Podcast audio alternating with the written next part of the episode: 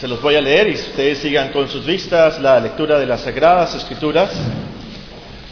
Primera es Samuel, el capítulo 23. Quisiera ah, remarcar la especial bienvenida a los que nos visitan. Saludemos los unos a los otros al salir del culto. Primera es Samuel, el capítulo 23, nos dice así. Dirá un aviso a David diciendo, He aquí que los filisteos combaten a Keila y roban las eras. Y David consultó a Jehová diciendo, ¿iré a atacar a estos filisteos? Y Jehová respondió a David, ve, ataca a los filisteos y libra a Keila. Pero los que estaban con David le dijeron, he aquí que nosotros en Judá estamos con miedo, cuanto más si fuéramos a Keila contra el ejército de los filisteos. Entonces David volvió a consultar a Jehová, y Jehová le respondió, dijo, levántate, desciende a Keila, pues yo entregaré en tus manos a los filisteos. Fue pues David con sus hombres a Keila y peleó contra los filisteos, se llevó sus ganados y les causó una gran derrota y libró David a los de Keila. Y aconteció que cuando Abiatar, hijo de Ahimelech, huyó siguiendo a David a Keila, descendió con el éfod en su mano. Y fue dado aviso a Saúl que David había venido a Keila. Entonces dijo Saúl, Dios lo ha entregado en mi mano, pues se ha encerrado entrando en ciudad con puertas y cerraduras. Convocó Saúl a todo el pueblo a la batalla para descender a Keilah y poner sitio a David y a sus hombres. Mas entendiendo David que Saúl ideaba el mal contra él, dijo a Abiatar sacerdote, trae el efod. Y dijo David, Jehová, Dios de Israel, tu siervo tiene entendido que Saúl trata de venir contra Keilah, a destruir la ciudad por causa mía. ¿Me entregarán los vecinos de Keilah en sus manos? ¿Descenderá Saúl como ha oído tu mano, tu oído tu siervo? Y Jehová, Dios de Israel, te ruego que lo declares a tu siervo. Y Jehová dijo, sí descenderá. Dijo luego David, ¿me entregarán los vecinos de Keila a mí, a mis hombres en manos de Saúl? Y Jehová respondió, os entregará. David entonces se levantó con sus hombres, que eran como seiscientos, y salieron de Keila, y anduvieron de un lugar a otro. Y vino a Saúl la nueva de que David se había escapado de Keila, y desistió de salir. Y David se quedó en el desierto en lugares fuertes, y habitaba en un monte en el desierto de Sif, y lo buscaba Saúl todos los días, pero Dios no lo entregó en sus manos. Viendo pues David que Saúl había salido en busca de su vida, se estuvo en Ores, en el desierto de Sif. Entonces se levantó Jonatán, hijo de Saúl, y vino a David a Ores y fortaleció su mano en Dios. Y le dijo, no temas, pues no te hallará la mano de Saúl mi padre, y tú reinarás sobre Israel, y yo seré segundo después de ti, y aún Saúl mi padre aún lo sabe, así lo sabe. Y ambos hicieron pacto delante de Jehová, y David se quedó en Ores, y Jonatán se volvió a su casa. Después subieron los de Sif para decirle a Saúl en Gaba, ¿no está David escondido en nuestra tierra en las peñas de Ores, en collado de Aquila, que está al sur del desierto? Por tanto, rey, desciende pronto ahora conforme a tu deseo, y nosotros lo entregaremos en la mano del rey. Y Saúl dijo, benditos sois vosotros de Jehová, que habéis tenido compasión de mí. Y pues ahora aseguraos más, conocéis el lugar de su escondite, y quien lo haya visto allí, porque se me ha dicho que él es astuto en gran manera. Observad pues e informaos de todos los escondrijos donde se oculta, y volved a mí con información segura, y yo iré con vosotros. Y si él estuviera en la tierra, yo le buscaré entre todos los millares de Judá. Y ellos se levantaron y se fueron a Sif delante de Saúl. Pero David y su gente estaban en el desierto de Maón, en el Araba, al sur del desierto. Se fue Saúl con su gente a buscar, pero fue dado aviso a David y descendió a la peña y se quedó en el desierto de Maón. Cuando Saúl oyó esto, siguió a David al desierto de Maón. Y Saúl iba por un lado del monte y David con sus hombros por el otro lado del monte. Y se daba prisa David para escapar de Saúl. Mas Saúl y sus hombres habían encerrado a David y a su gente para capturarlos. Entonces vino un mensajero a Saúl diciendo, ven luego porque los filisteos han hecho una irrupción en el país. Volvió pues, volvió por tanto Saúl de perseguir a David y partió contra los filisteos. Por esta causa pusieron aquel lugar por nombre Selah Hamad de Kot. Entonces David subió de allí y habitó en los lugares fuertes de Engadí. Como título para este sermón le sugiero la mejor característica de un buen amigo, la mejor característica de un buen amigo. O también puede ser Dios es el que mueve las piezas del ajedrez cósmico. Dios es el que mueve las piezas del ajedrez cósmico. O también Dios sabe mucho más de lo que nosotros nos imaginamos. Dios sabe mucho más de lo que nosotros nos imaginamos.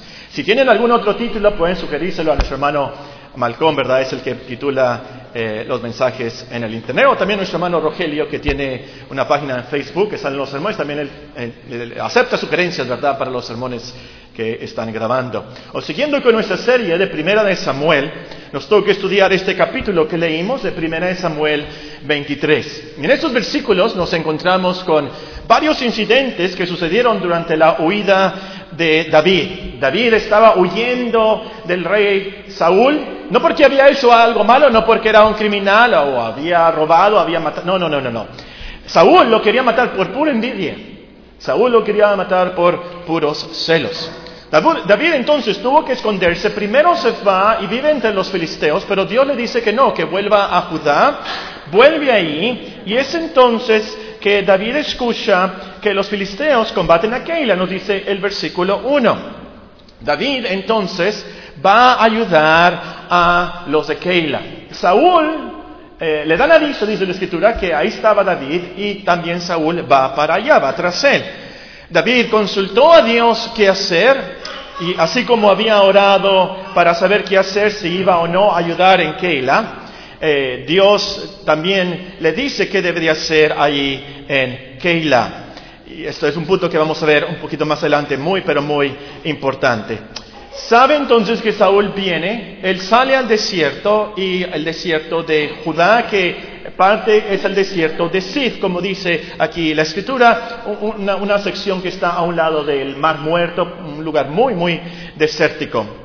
Jonatán, el hijo de Saúl, por cierto, el mejor amigo de, David, sabe dónde está eh, eh, David, entonces va a verlo a Ores, allí en el desierto. Unos cifeos, eh, les decían cifeos porque eran del desierto de Sif, pero yo me los imagino bien feos, no sé por qué, ¿verdad? Eh, eran, eran feos, sí, sí, feos, bien feos estaban, ¿verdad? Los sí feos. Y les digo feos por traicioneros, ¿verdad? El otro día eh, una hermana me preguntó, ¿qué, tiene contra los feos, hermano?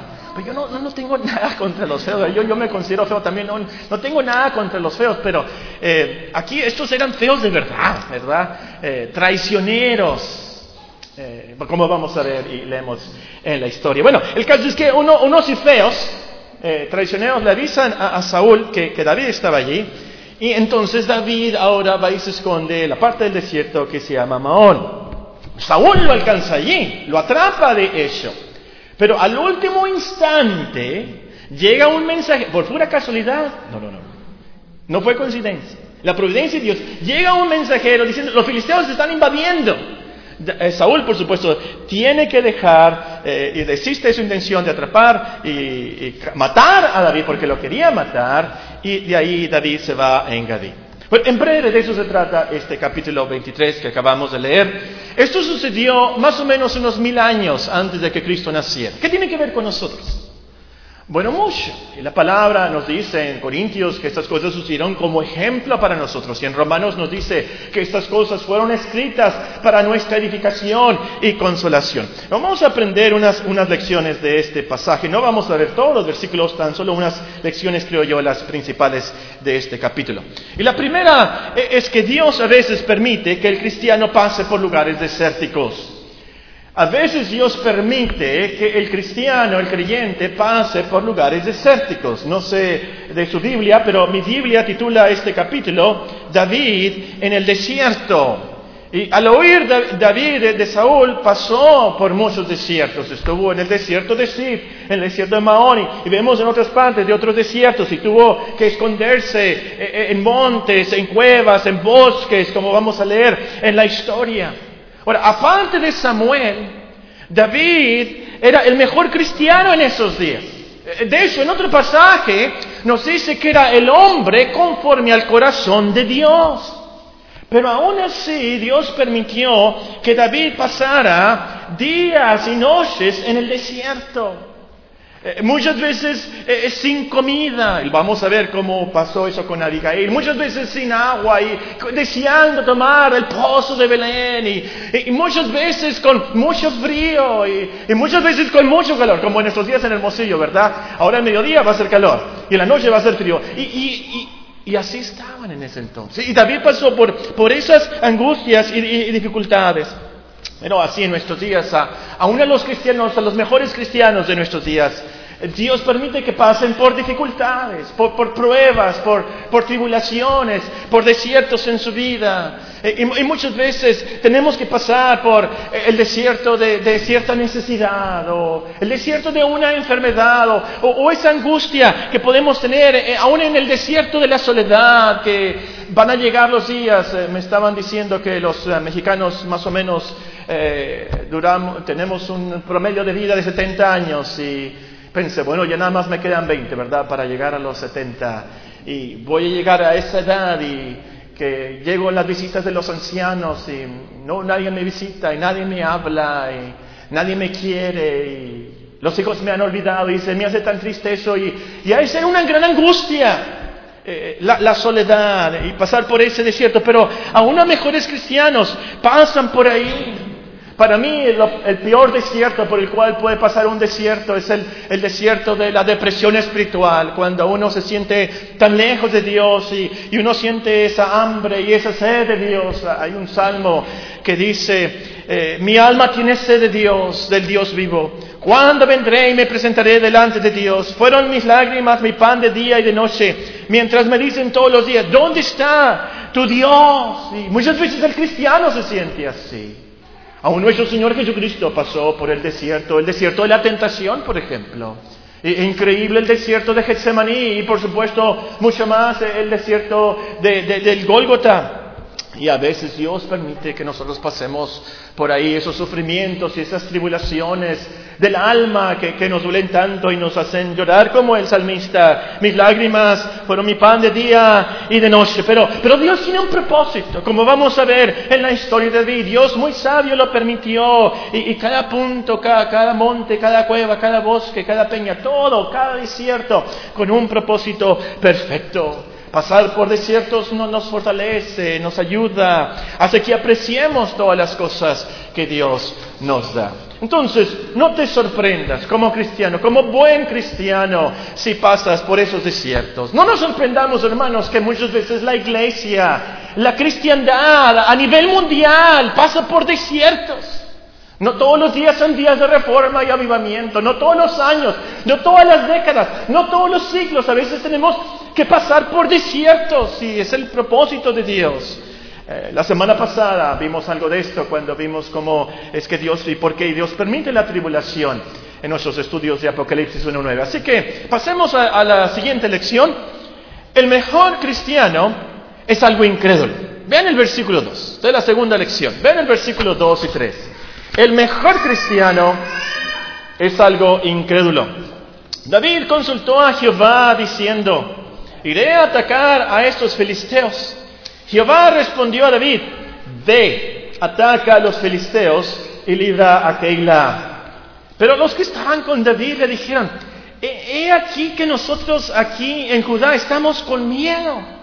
¿Cuándo más si fuéramos a Keilah contra el ejército de los filisteos? Entonces, leemos en estos versículos, Dios le dijo a, David, sí, ve a Keila, yo te voy a ayudar. Pero sus hombres lo hacen dudar. Cuando estábamos en casa, cuando estábamos entre amigos y eh, aún el, rey Saúl los perseguía, pues ahí teníamos miedo, estando allá. ahora contra un ejército de filisteos. Ahora, la lógica suena, está bien, eh, pero les faltó un elemento, les faltó el principal elemento, les, faltó contar a Dios. Bueno, el caso es que eh, eh, David eh, duda, duda y vuelve a orar. Y qué bueno que volvió a consultar a Dios y, y qué bueno que no desistió. Pero el punto es que dudó por incredulidad del consejo de Dios. Dudó del mandato de Dios por lo que el mundo decía. Dudó por la lógica humana. Y así nosotros, como cristianos hoy en día, aún entre los mejores. Tenemos ese demonio de la incredulidad en nosotros.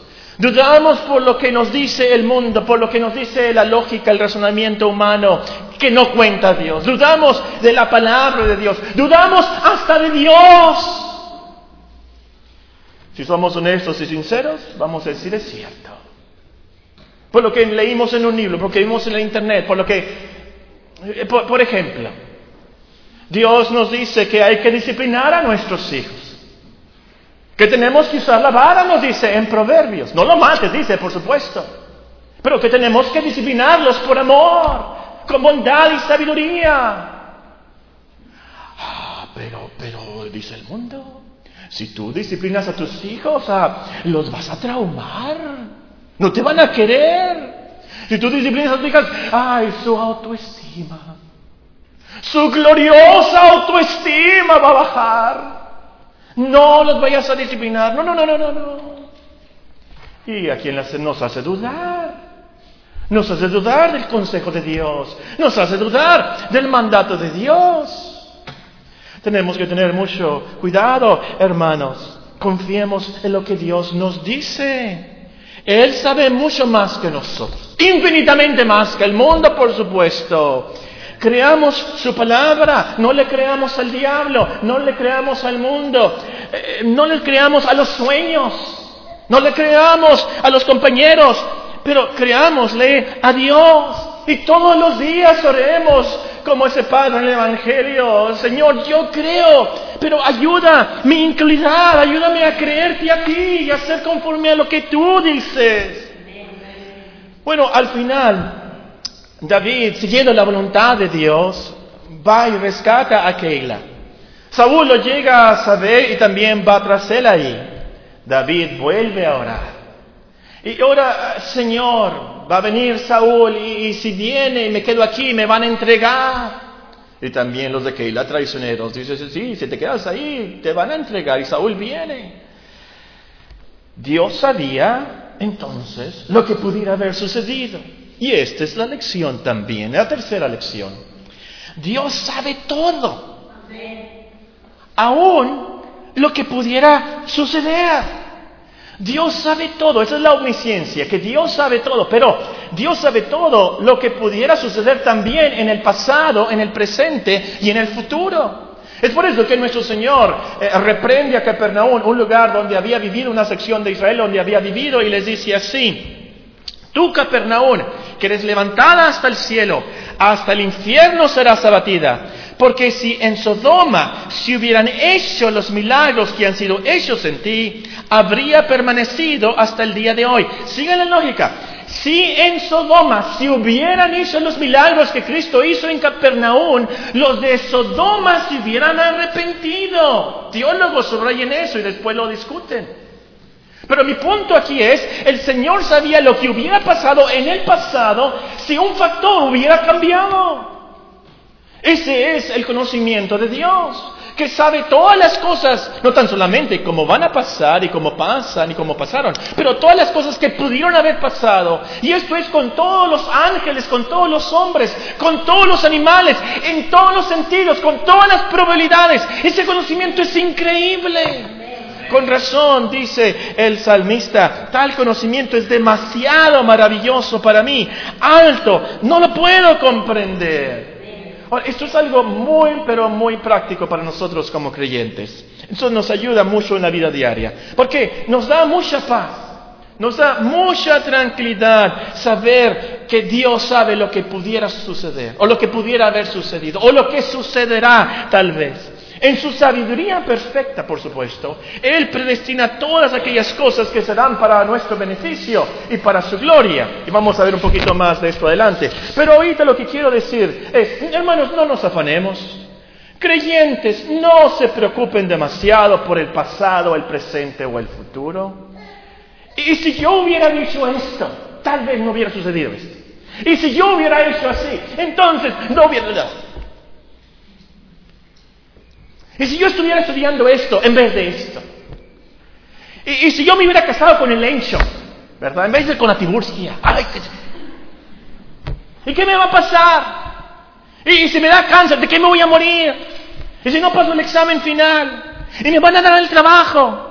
¿Qué va a pasar con mis hijos? ¿Qué va a pasar con mis hijos? ¿Con qué voy a pagar esa deuda sorpresa? ¿Cómo? ¿Cómo? Dios sabe. Tú no sabes, pero Dios sabe. Dios sabe que se te olvidó pagar, eh, que tenías que pagar en enero el predial y la tenencia y las placas. Se nos olvida siempre. Dios sabe en qué escuela, en qué trabajo estarás. Dios sabe de tu novia, de tu novio, de tu esposo, de tu esposa, de tus hijos. Dios sabe todo. Y todo lo posible sobre ellos y sobre nuestra vida. La cuarta lección también tiene que ver con esto, pero la, separé para enfatizarla. Ven el versículo 14, por favor. Eh, 1 Samuel 23, 14.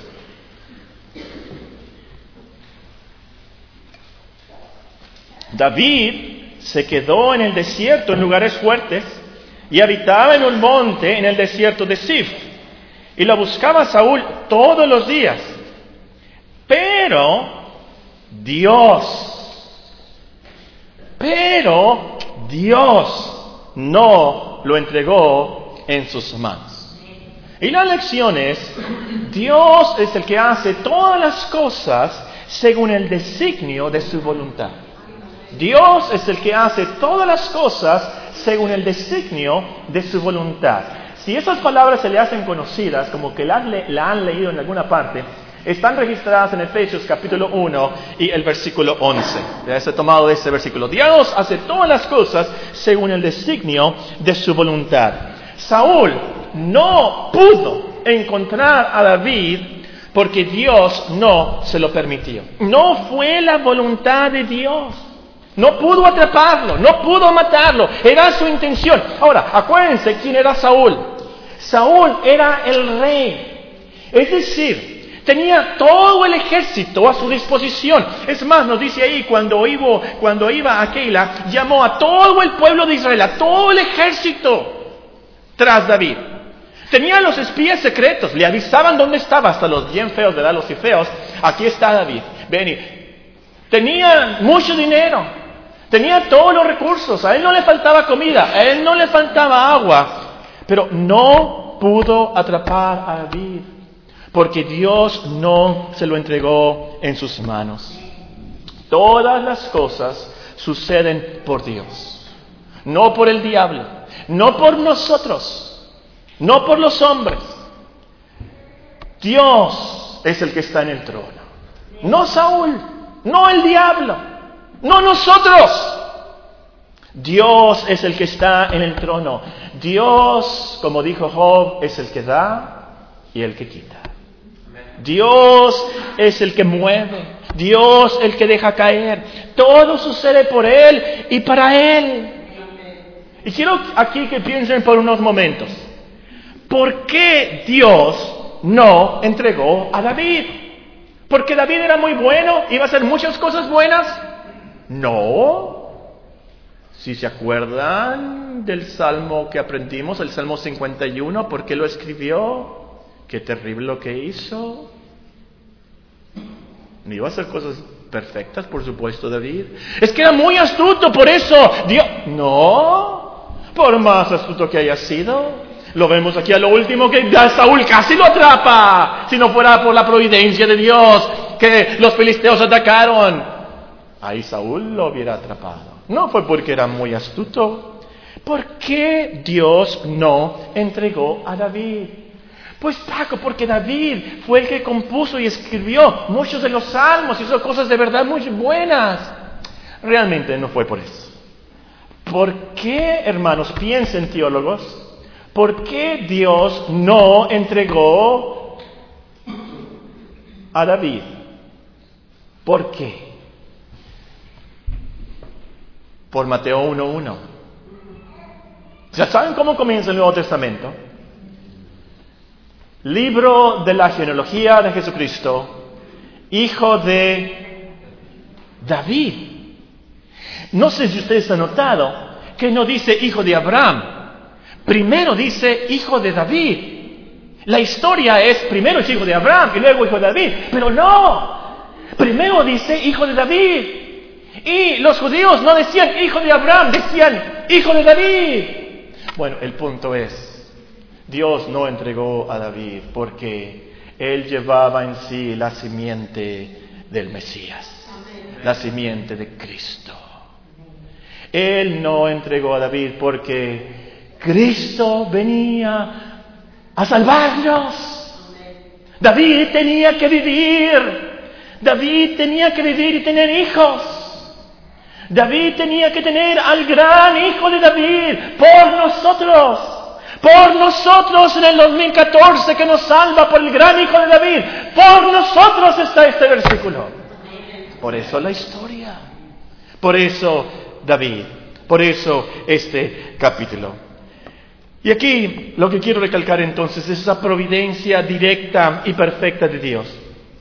Aplica esta lección y tendrás esa paz, como dicen Filipenses, que sobrepasa todo entendimiento.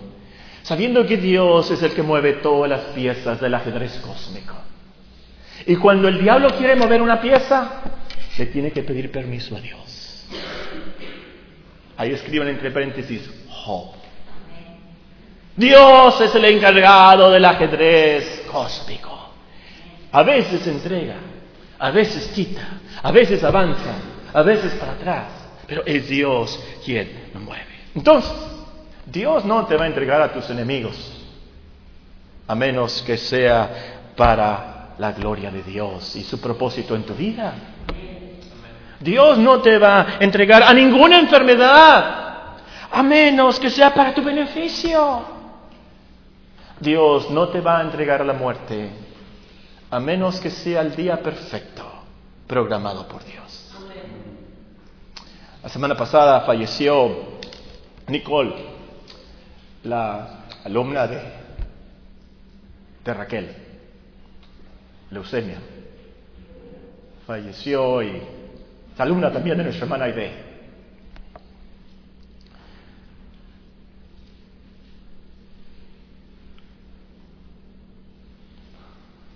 Yo creo que la voy a conocer en el cielo.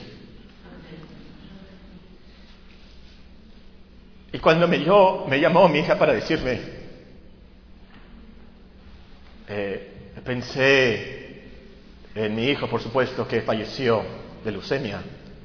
Era a los siete años de edad.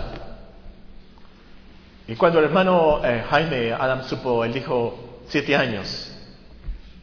Siete años, el número siete, el número de la perfección en la Biblia. Una vida perfecta, exacta. Ese día, el día de Nicole, tu día, es el día perfecto para nosotros. Por Dios. Dios está sobre la muerte. Dios no nos va a entregar a ninguno de nosotros en enfermedad o en accidente, lo que sea. Dios no nos va a entregar a ninguno de nosotros hasta que Él quiera se haga su voluntad en nuestras vidas y terminemos el ministerio que Él nos ha dado. Y, como dice el hermano Orozco, les tengo que decir. ¿Se han notado que dice eso el hermano Orozco? Les tengo que decir. Bueno, les tengo que decir. Esa palabra entregó Inmediatamente mis neuronas, neuronas pensaron en otro entregó. Les voy a leer el versículo. El que no escatimó ni a su propio hijo, sino que lo entregó por todos nosotros. Y realmente esa fue la razón del texto ahí. Dios no entregó a David porque él iba a entregar a su hijo. Dios no nos entrega al castigo y a la muerte eterna, porque Él ya entregó a su Hijo por nosotros. Y ese es el Evangelio que debes de creer. Esta mañana, antes de salir de las puertas de esta iglesia, ¿por, qué murió Cristo? ¿Por qué la cruz? ¿Por qué Dios lo entregó por nuestros pecados? Satisfacción completa y perfecta. Por eso Dios no nos entrega a nosotros al infierno. Cree esto, cree estas buenas noticias. y será salvo. La última lección es muy, muy práctica, la leemos en el versículo 16, 1 Samuel 16, 23, 16. Entonces se levantó Jonatán, hijo de Saúl, y vino David a Ores y fortaleció su mano en Dios. Y fortaleció su mano en Dios. La lección es, el mejor amigo que puedes tener es el que fortalece tu mano en Dios. O como dice otra versión, el que te ayuda a encontrar fortaleza en Dios. Jonatán se arriesgó mucho en ir a ver a David a Ores. Sabía que su padre lo odiaba y lo quería matar. Eh, de hecho, como ya vimos, Saúl mismo quiso matar a su hijo Jonatán cuando éste quiso defender a David, como vimos en la historia ya. Pero de todas maneras, Jonatán se arriesgó y fue. Y qué bueno que fue. Fue, la última ah, vez que, que, se vieron David y Jonatán, porque un poco tiempo después Jonatán fallece en manos de los filisteos. Pero esta ocasión fue alegre, se volvieron a, ver. Eh, yo me los imagino abrazándose, regocijándose, hicieron un pacto delante de Dios, nos dice ahí, renovaron su pacto.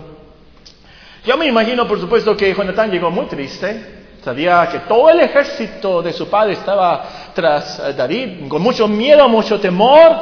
Eh, David iba a ser asesinado por su padre, pensó y, y sin duda alguna llegó muy cansado. Viaje de casa de, Benjamín ahora es mucho, eh, muchos kilómetros. no tenía avión, por supuesto, no tenía un jeep 4x4, ¿verdad? Con focos como los de Carlos, que podía ver en desierto. Vamos a no, muy cansado llegó. Eh, terrible el viaje. Muy desanimado, con mucho miedo, por supuesto. Pero llegó y dice que David le ayudó, lo fortaleció. O como dice una Biblia, lo confortó y lo animó en Dios. Tal vez le recordó algunas promesas de Dios. Tal vez le, leyó algunos de los salmos que él estaba escribiendo en ese tiempo para animarlo. Eh, tal vez le contó cómo el Todopoderoso lo había salvado y ayudado en Keila y lo había ayudado de otros enemigos y fieras, el oso, el león, como leímos en la historia de Goliat. Ah, no sabemos qué le dijo o qué le cantó también, cantó un salmo, pero sabemos que nos dice que lo fortaleció lo animó, lo confortó en Dios. Y la lección es clara. Tengamos amigos que nos puedan fortalecer en Dios.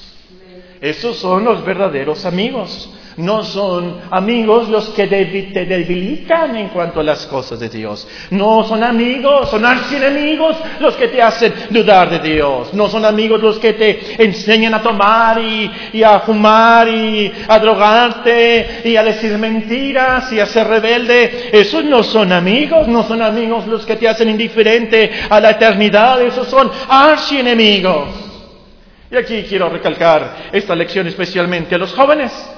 Pues es en la juventud cuando nos hacemos de amigos para toda la vida. Oren, escojan con mucha sabiduría a sus amigos. E-, es esa amistad que nos podemos ayudar en las cosas de Dios. Y tengan mucho cuidado con aquellos amigas, amigas que luego pueden ser novios o novias. Fíjense que esa amistad es para la eternidad. Fíjense que esa amistad debe de ser para Dios. Fíjense que, esa amistad es para ayudarse el uno al otro, para fortalecerse en Dios. Esos son los verdaderos amigos. Y es lo que tú quieres para tu novia, tu novio, tu esposa, tu esposa, con el cual vas a vivir el resto de tu vida. Alguien que te pueda fortalecer en Dios. Y niños, jóvenes, adultos, ancianos, todos nosotros tenemos amigos, hay que aplicar esta lección también, por supuesto, hay que compartir las promesas de Dios con nuestros amigos, ayudarles y compartirles eh, el Evangelio y cómo Dios nos ha ayudado, animarlos, fortalecerlos en Dios también. No sé cuántos de ustedes estaban ahí cuando nuestro hermano Fernando Mendívil No sé si se iba a casar con nuestra hermana Gladys y le pedimos que diera su testimonio de salvación, no sé cómo o qué pasó, pero nos dio su testimonio de su salvación nuestro hermano Fernando Mediri. Y realmente no me acuerdo de lo, de lo que dijo, más que una cosa se me grabó. Se me grabó que nos contó en su testimonio de su salvación que después de que se convirtió, eh, él, se dio cuenta que tenía un amigo antes que era cristiano, de, mucho antes que era cristiano, y que le asombró y, y como que le reclamó, ¿verdad? ¿Por qué no me habías dicho? ¿Por qué nunca me dijiste?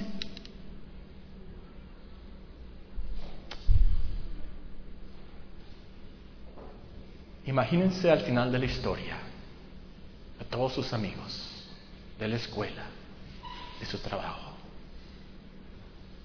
No nos vayan a decir, ¿por qué no me dijiste? ¿Por qué no me invitaste a la iglesia? ¿Por qué no me diste un folleto? ¿Por qué no me dijiste?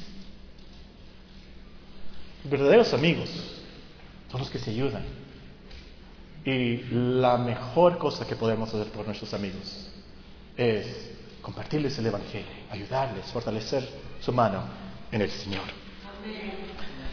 Termino leyéndole unos salmos, y a lo mejor son los salmos que Jonatán escuchó de David.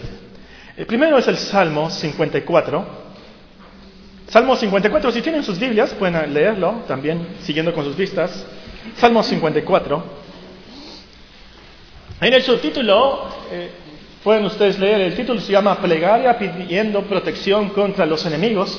El, subtítulo dice, al músico principal en Igenot, más que David, cuando vinieron los cifeos y dijeron a Saúl, no está David escondido en esa tierra. Y lo escribió entonces. Nos dice, oh Dios, sálvame por tu nombre, con tu poder defiéndeme, Oh Dios, oye mi oración, escucha las razones de mi boca, porque extraños se han levantado contra mí, hombres violentos buscan mi vida, no han puesto a Dios delante de sí. Y aquí Dios es el que me ayuda. El Señor está con los que sostienen mi vida. Él devolverá el mal a mis enemigos. Córtalos por tu verdad. Voluntariamente sacrificaré a ti, alabaré tu nombre, oh Jehová, porque es bueno porque Él me ha librado de toda angustia y mis ojos han visto la ruina de mis enemigos. Luego el Salmo 63 también lo escribió en ese tiempo, cuando estaba en el desierto de Judá. Tal vez ah, lo, han cantado ustedes también, hay un coro eh, eh, basado en ese texto. Dios, Dios mío eres tú. Salmo 63, Dios, Dios mío eres tú. De madrugada te buscaré mi alma tiene sed de ti, mi carne te anhela en tierra seca y árida, donde no hay aguas, para ver tu poder y tu gloria, así como te he mirado en el santuario. Porque mejor es tu misericordia que la vida, mis labios te alabarán. Así te bendeciré en mi vida, en tu nombre alzaré mis manos. Como de meollo y de grosura será saciada mi alma, y con labios de júbilo te alabará mi boca. Cuando me acuerdo de ti en mi lecho, cuando medite en ti en las vigilias de la noche, porque has sido mi socorro, y así en la sombra de tus alas me regocijaré. Está mi alma apegada a ti, tu diestra me ha sostenido. Pero los que para destrucción buscaron mi alma caerán en los sitios bajos de la tierra. Los destruirán a filo de espada, serán porción de los chacales. Pero el rey se alegrará en Dios, será alabado cualquiera que jura por él, porque la boca de los que hablan mentira será cerrada. Dios bendiga la predicación a nuestros corazones.